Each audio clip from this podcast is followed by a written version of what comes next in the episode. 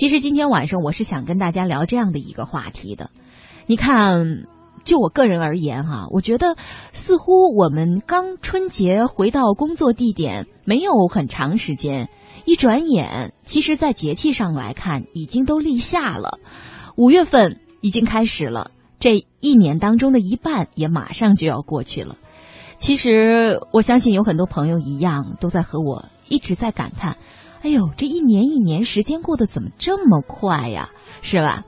自然的季节呢，是在不经意间就转换了。我们可能刚刚才适应了每天穿着春天的服装，一转眼天气热起来，我们就又要换另一批的夏装了。其实，我们的人生四季呢，也是在不停的轮番上演。有些朋友一定会非常在意自己年华的老去，特别是女孩子们。可能看看，哎，我今年和去年的容貌相比，是不是不经意间在眼角多了一条浅浅浅浅的小皱纹呢？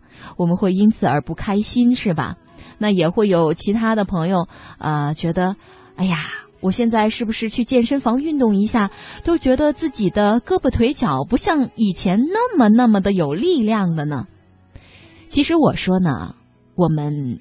并不必那么在意岁月年华的老去，因为对于这种自然的不可抗力的因素，我们却是无法去改变。那么，我们就不必因此而感到怅然若失。我们最应该做的，应该是在那些能够通过外力改变的事情上努力，并且通过这些改变，让我们不但不会变老，反而应该要变得更好。所以今天晚上我们的情感主题就是：我们不会变老，只会变得更好。接下来走入今天晚上的人生四季。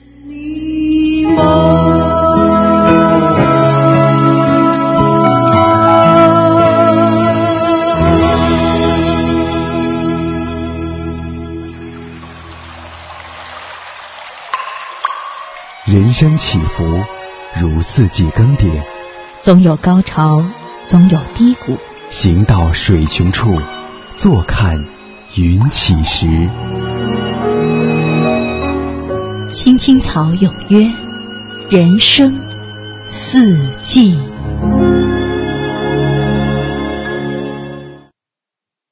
青青草有约，人生四季。我们每一个人只能年轻一次。所以大家都歌颂青春的无价，总是在唱“青春小鸟一去不回来”，千万别浪费它。但是每个人也只能中年一次，老年一次呀。人生的每一个阶段都非常的珍贵，何必要妄自菲薄呢？那天我又听了一个说法，让我顿时感觉时间的紧迫，因为他说。其实，可能我们大部分人的一生也只能有三万多天。其实我算一算哈，三万多天已经是一个非常非常乐观的说法了。因为一年三百六十五天，十年三千六百五十天，一百年，我们当然都希望能活得长寿。可是，又有多少个人能够成为百岁老人呢？要是你能活一百岁的话，那才是三万六千五百天，对吧？当然，七八十岁啊，八九十岁，差不多也就是三万多天的样子。你看看，如果我们把时间换成了天来计算，那我们就会感叹：天哪！我们一辈子人的一生只有三万多天。如果你这样一想的话，你是不会，是不是一定会觉得？我真的应该做什么事情都争分夺秒呢？我们这位作者呢，他说：“老实说，我并不喜欢年轻时的我。我觉得我当年不够充实，鉴赏力不够，而且呢，自大无知，缺点数之不尽。看以前的照片呀，只对自己高瘦的身材有点怀念，还有剩下的那点愤世嫉俗的忧郁。”人都会老，但是老并不是一件可怕的事。可要是老的顽固和老的懊恼，就不值得活下去。我们有肉体年龄和精神年龄。家父说，他五十岁之后生日便开始倒数，所以今年算起来才二十岁。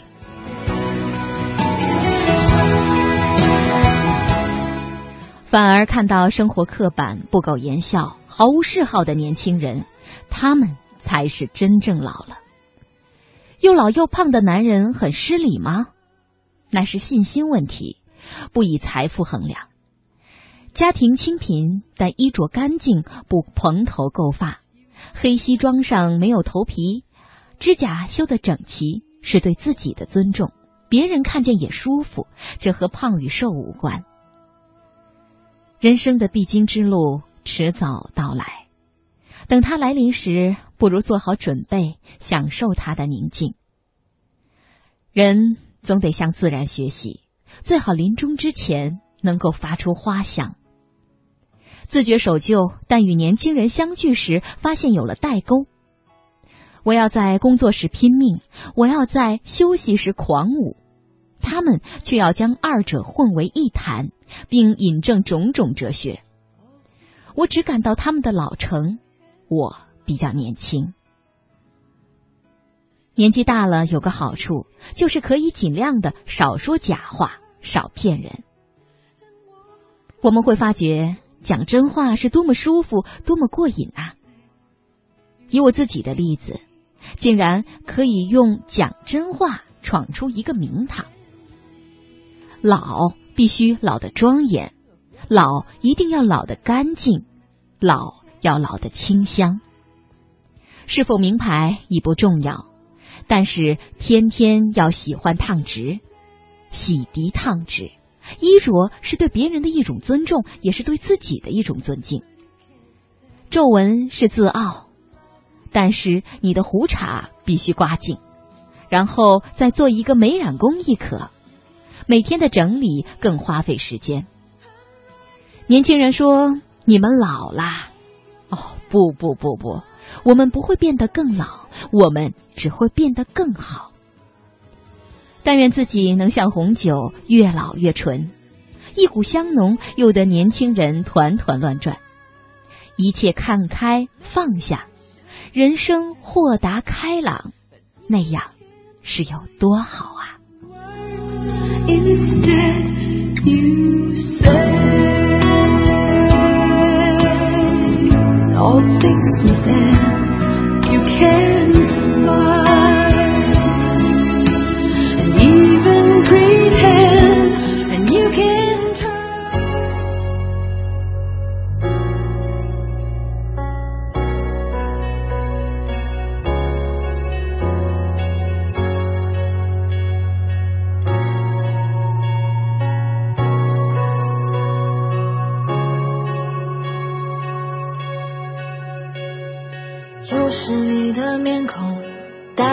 是笑容，在我哭泣的时候；又是你的问候，带给我是感动，在我孤寂的时候。虽然没有天生一样的，但在地球上我们是一样的。尽管痛的、哭的、没说的，走来都是顺风的。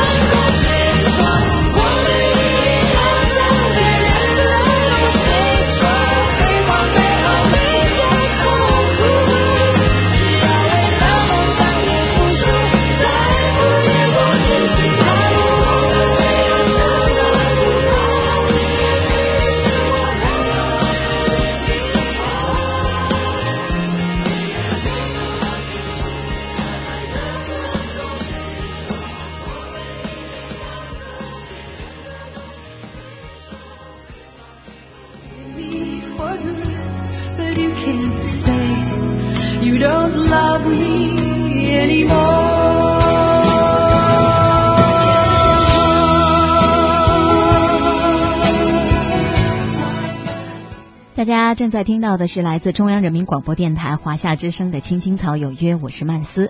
刚才看到老朋友一阳，他说：“呃，听出来了哈，因为这确实是资深的老老粉丝了，老朋友了。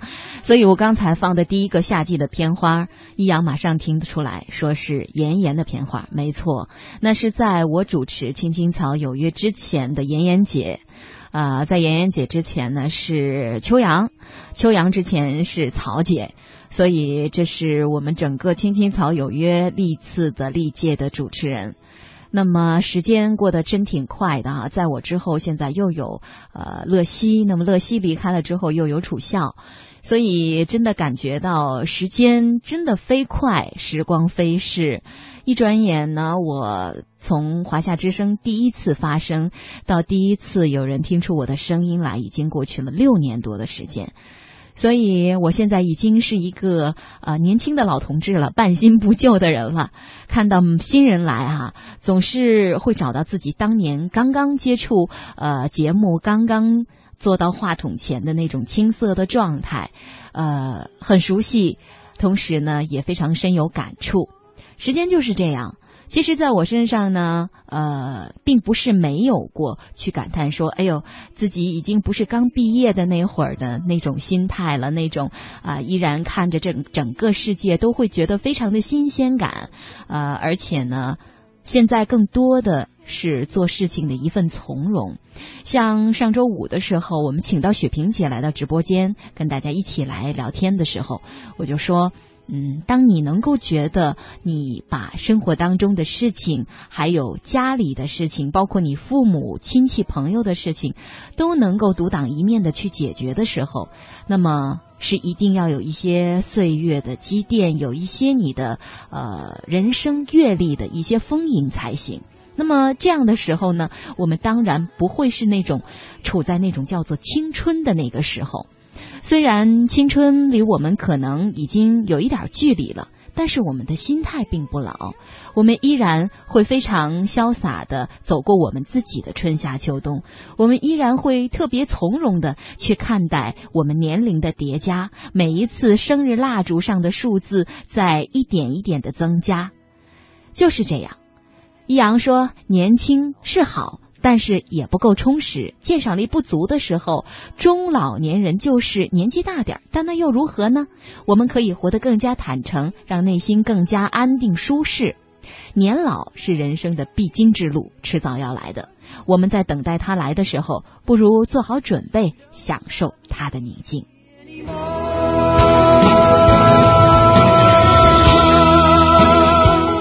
皮卡丘说：“与其埋怨世界，不如改变自己，管好自己的心，做好自己的事儿，比什么都强。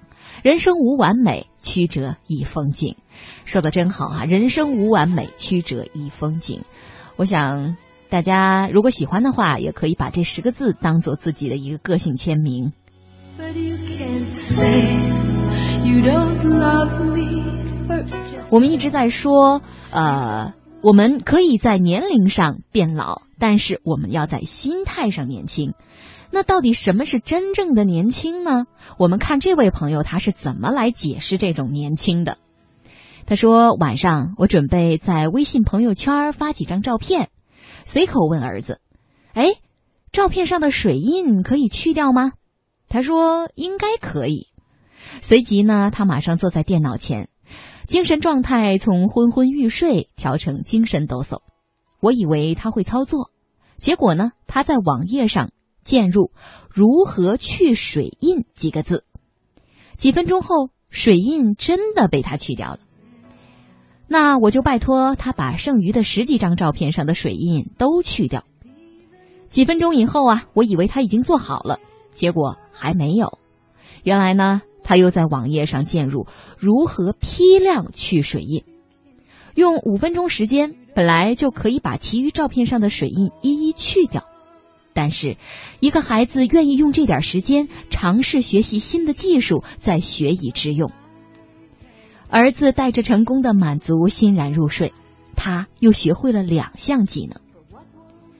人们常说，坚持锻炼，六十岁的人也可以有三十岁的心脏。但这只是表层的年轻，真正的年轻是有一颗求知求新的心，有不断发散和不断激活的思维。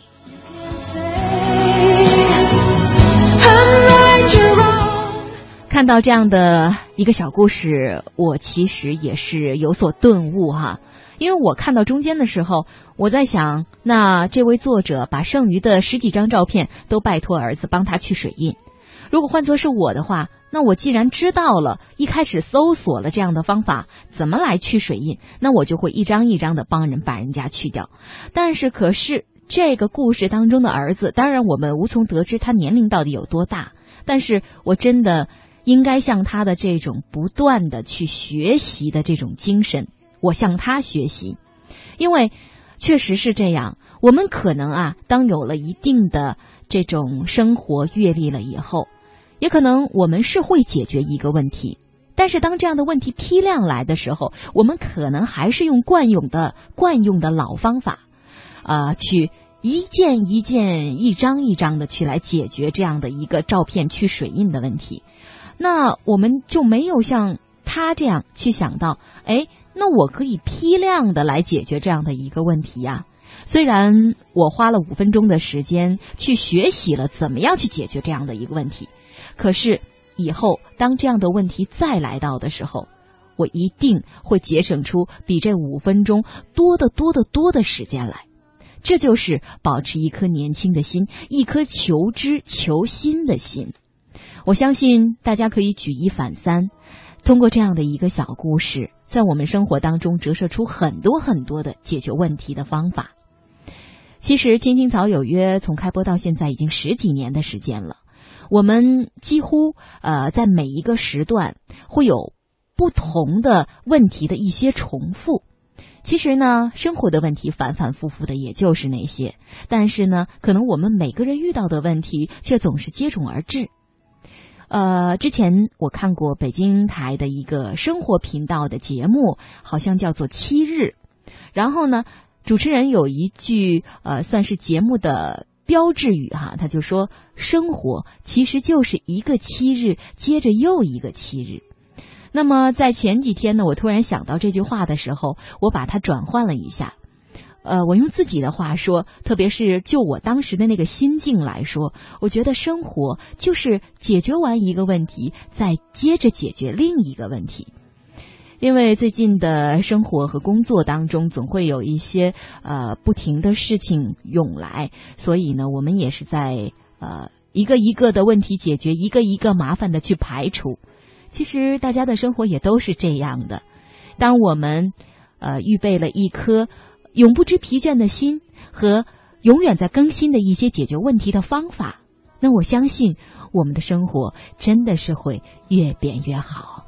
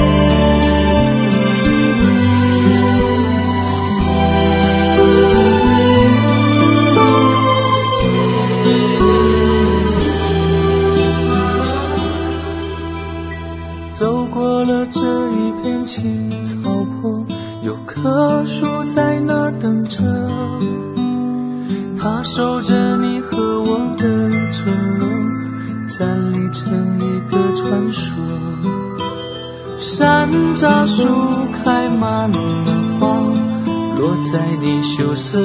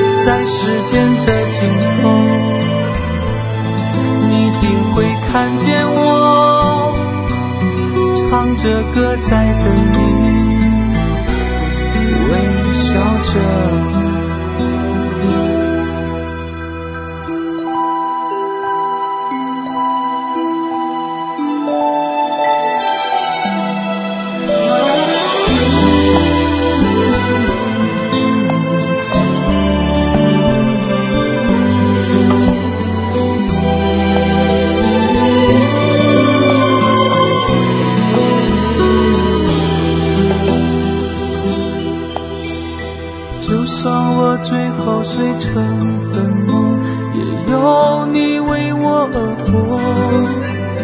只要我还能被你记得，我就是不朽的。山楂树开满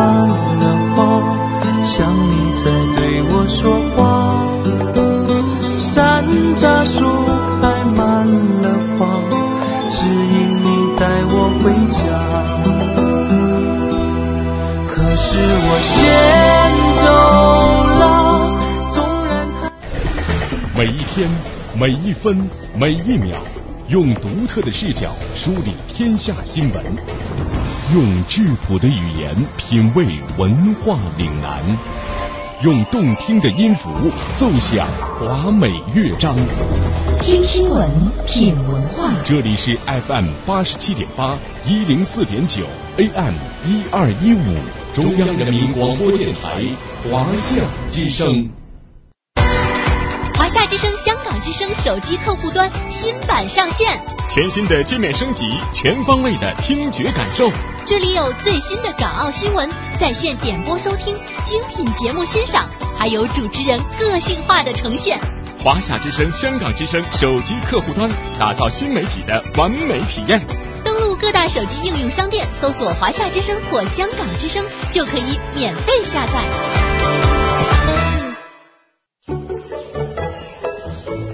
哎春天花粉多，我的过敏性鼻炎又犯了。走去医院。啊，没事儿，过几天就好了。哎，小姑娘别大意，过敏这毛病啊，严重了会引发呼吸道痉挛、晕厥，甚至啊有生命危险。时间长了会导致支气管哮喘、鼻咽炎等疾病。这么严重？我是大夫，听我的吧，去医院查病因，就算不能根治，也能更好的预防。阿姨，我们平时要注意些什么呢？最重要的呀，是避免接触过敏源。对花粉过敏，春季就少外出或出门戴口罩；对紫外线过敏，外出就戴遮阳伞和墨镜，抹点防晒霜；对尘螨、皮屑过敏，就别养宠物。谢谢阿姨啦。国家应急广播提醒您：预防春季过敏，畅享明媚春光。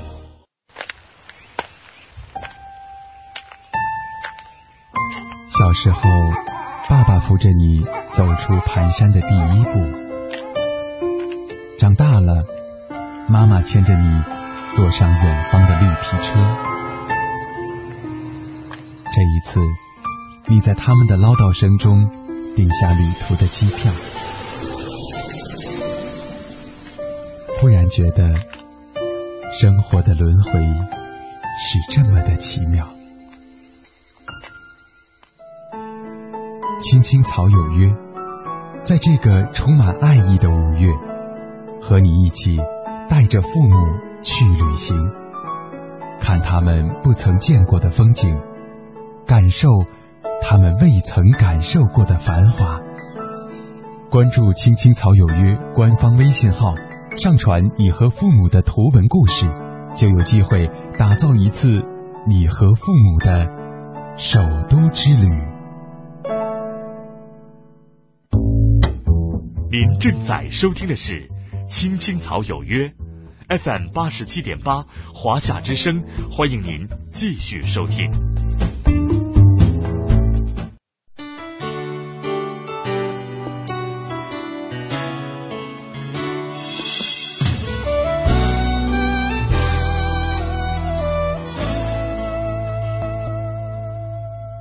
静静的夜晚，脱离了白昼的喧嚣，夜色包容着每个人的内心世界，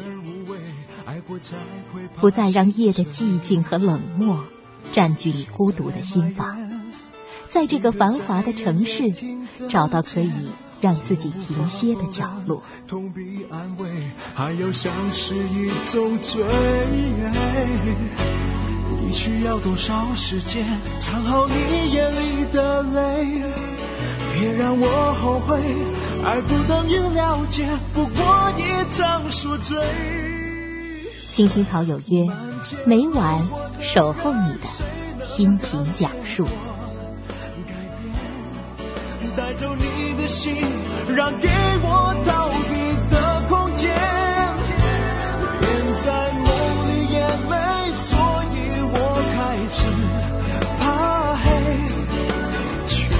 接近也，太接近清楚的从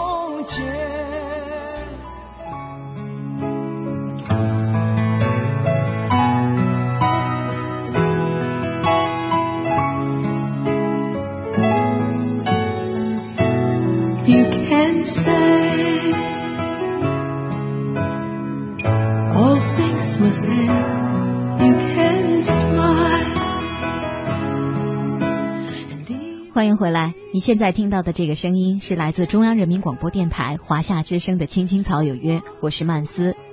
看到了又一位老朋友啊，西乖贝贝，哎呀，真的是好久都没有消息了哈，非常开心。呃，我记得他这张头像的照片，好像还是我们一起在举行活动的时候，应该是在上海世博园吧，如果我没记错的话。他说：“曼斯姐晚上好，有一两年没有回节目里坐坐了，今晚来问候一下家人们，大家可都安好啊？”今晚的话题呢，忽然让我回忆起了很多很多的记忆。记得第一次在上海见到曼斯姐时候的情景，那几天是多么开心美好的记忆呀！还有哦，还有我去深圳平湖参加聚会的场景，一下子都历历在目。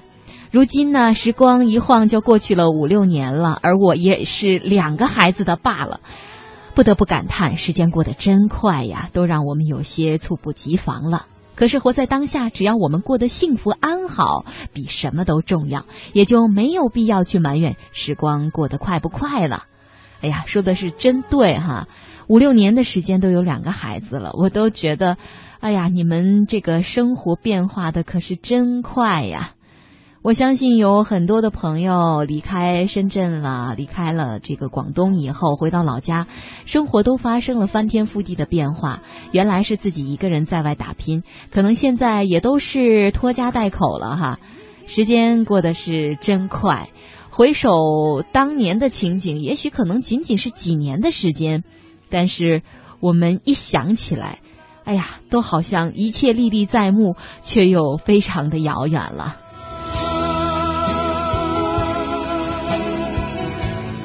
其实很多时候呢，我们会发现呀，经过了很多的磨练之后，我们都活得很好。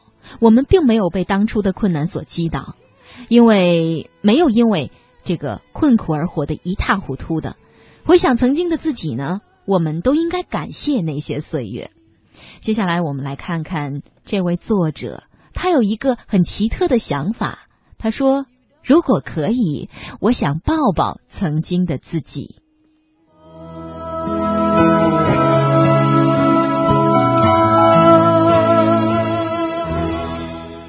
他说：“突然生出一个很奇怪的念头，抱抱曾经的自己。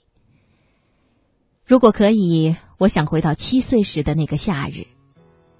我不想说天气有多热，连经常跟在我屁股后面蹦来跳去的虎子都趴在地上不停的吐着舌头，任我怎么拉怎么扯，就是装作赖皮般的一动不动。七岁的我拎着镰刀，跟着母亲。”去收麦子，母亲的胳膊一划拉，就揽住了几行麦子，一镰刀下去都放倒了，脚一挑就是一堆，割得很快。我只割两行，也只能一行一行、一小把一小把的割。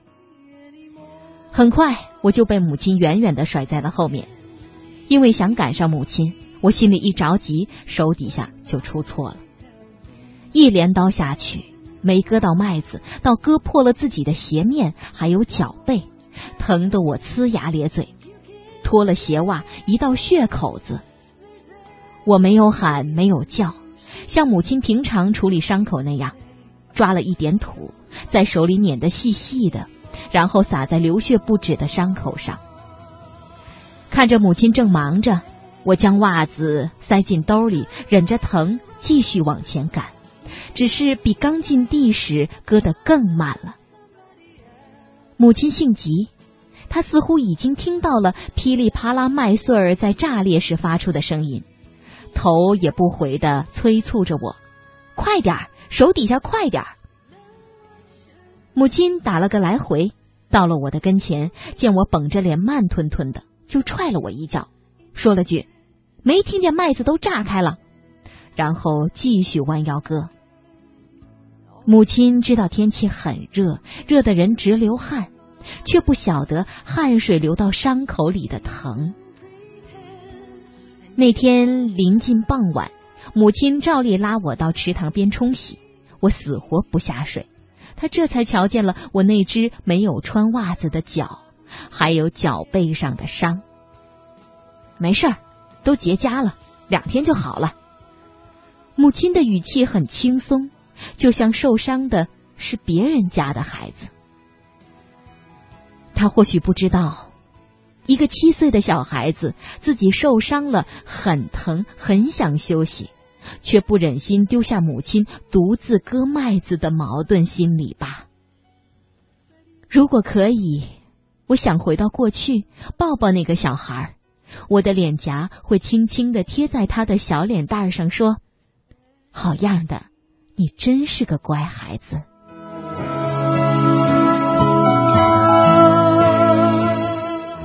如果可以，我想回到十岁那年。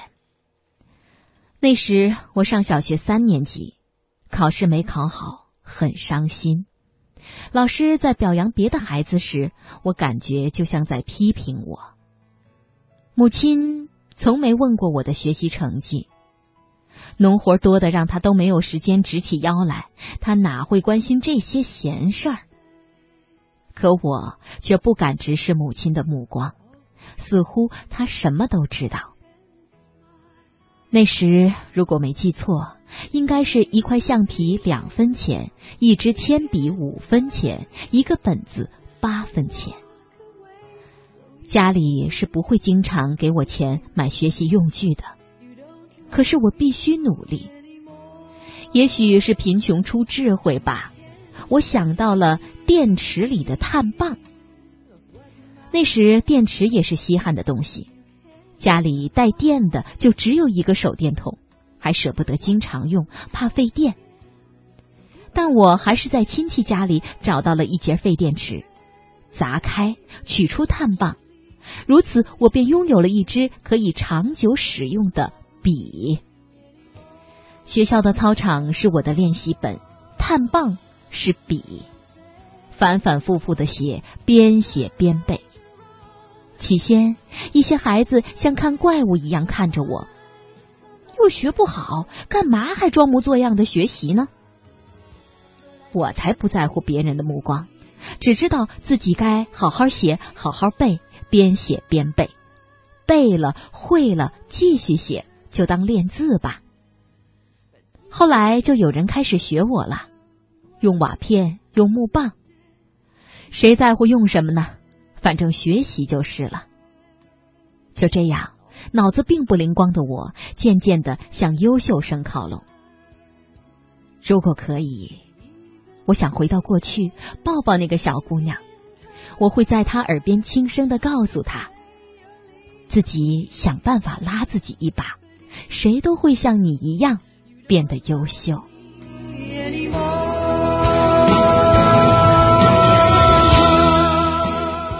如果可以，我想回到十四岁那年。那时我已经上初中二年级了，养成了写日记的习惯，作文写的挺不错。只是我不是一个长得清爽且讨人喜欢的孩子，或者说。我总是绷着原本就很黑的脸，很少露出笑容。那一年的语文老师很奇怪，每次讲评作文都会先说一句：“这次作文写得好的有某某某某等。”然后把某某的作文当范文读，最后总说一句：“时间有限，其他的就不读了。”我从来没被点名表扬过，作文自然也没被读过。而翻开作文本，评语分数跟作文写得好的某某往往都差不多。我一直在等里面，这让我既欣慰又窝火。而在初一，我的作文总是被前一任语文老师当范文读。那一年，每次上作文课，对于我而言都是一场折磨，恨不得将头深深的埋进课桌斗里。而当握起笔时，我又告诉自己要认认真真写出最好的作文。后来，全县举办了一次中学生作文比赛，我是全县唯一的一等奖，也是我们学校唯一获奖的人。领完奖回来，学校又召开了一次师生大会，让我在大会上读自己的获奖作文。读着读着。我的声音哽咽了，下面的掌声响了起来。他们一定认为我是声情并茂。那一刻，我终于将自己从作文讲评课上的那个沉重的“等”里面解救了出来。如果可以，我想回到过去，抱抱那个女孩。我会揽着她的肩膀说：“你真棒。”走过了泥泞与黑暗。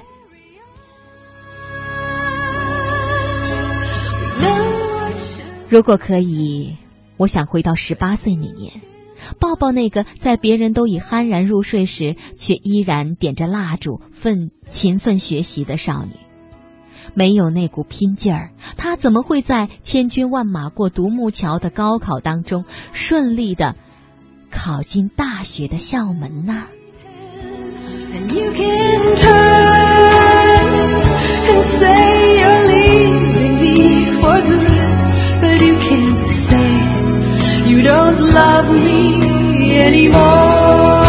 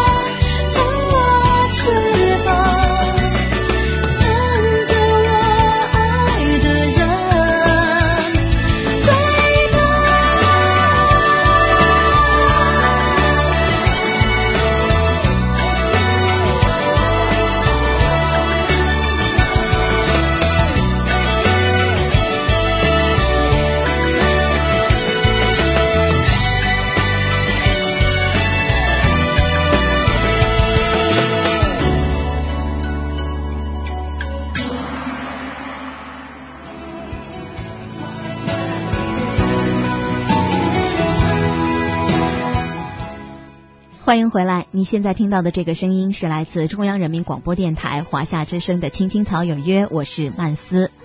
波仔说，每个人都会受伤，自我疗愈的过程是漫长的，总是需要一些时间与过去和解，需要原谅自己，需要缝补。于是走着走着，时光就这样过去了。今晚的主题非常喜欢，时间不会让我们变老，只会变得更好。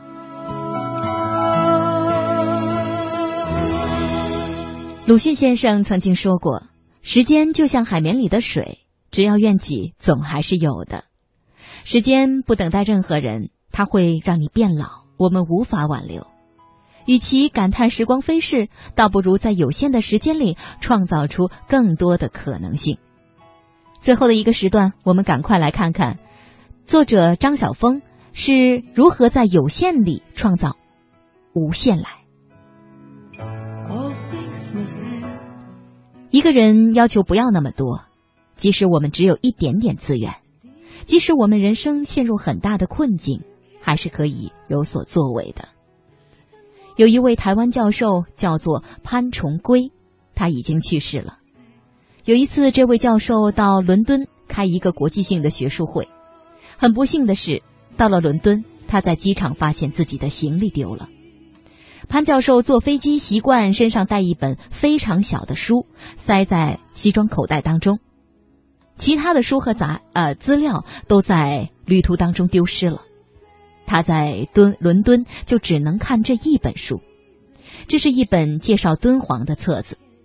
几天下来，反复的翻阅，正好在大英博物馆也借阅敦煌的资料。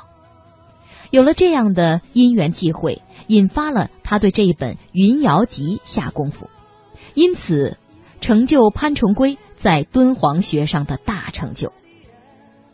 美国的爱德华·威尔森喜欢大自然，小时候有一次他去钓鱼，一甩鱼竿，结果被鱼背脊刺瞎了眼睛。因为父母离异，他生活在寄养家庭。眼睛受伤以后，不敢及时的告知寄养的家庭。等发现时，他就只剩下了一只眼睛，只好放弃了原本喜欢的自然科学。因为视觉、听觉都不太好，他想出办法来，选择可以近距离拿着放在眼皮下仔细观察研究的项目——蚂蚁。虽然一只眼睛看不见，还是有路可走。最后，他因为研究蚂蚁而得了奖。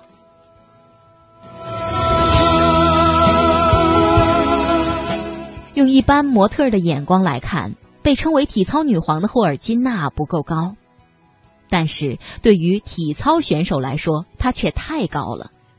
很多老师都不愿意指导她，但是有一个教练却觉得，个高有罪吗？难道高个子就不能做体操选手吗？就不能为他设计一套动作吗？于是霍尔金娜利用他修长的体态，融合了芭蕾舞，把体操变成了不仅仅有表现力、平衡力，还有芭蕾舞底子的优美动作。到如今，有六个动作就叫做霍尔金娜动作。美国加州很干燥。山上的草尽管没死，却是黄黄的；树木也是干干的，太干了。森林容易自燃，可森林救火又太辛苦。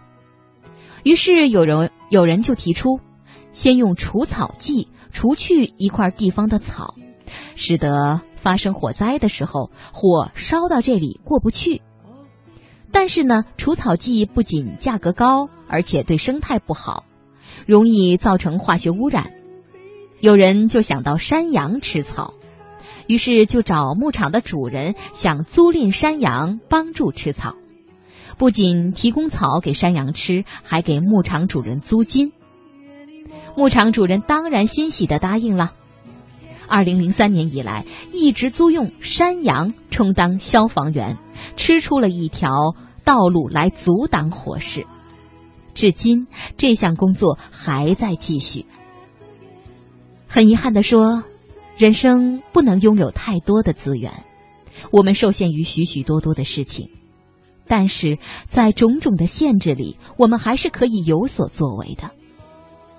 如果只有一杯咖啡的话，我们就好好的品味这一杯咖啡；如果没有咖啡，我们就好好的品味一杯水；如果没有一杯水，我们就品味半杯水。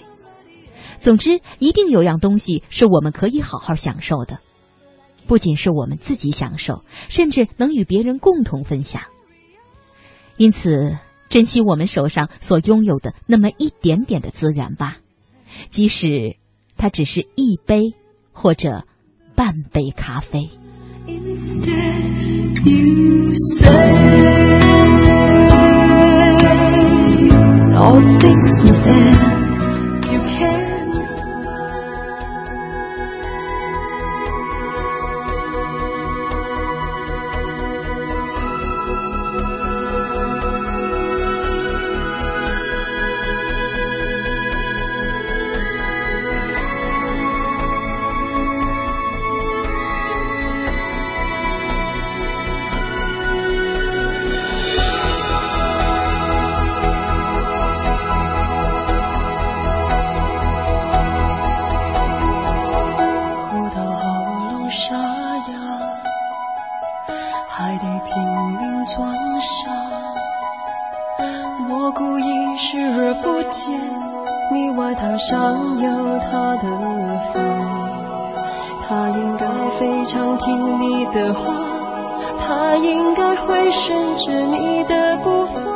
因为昨天休息的时间呢，我把头发给剪短了，所以今天特别在节目的最后选了这首《短发》送给大家。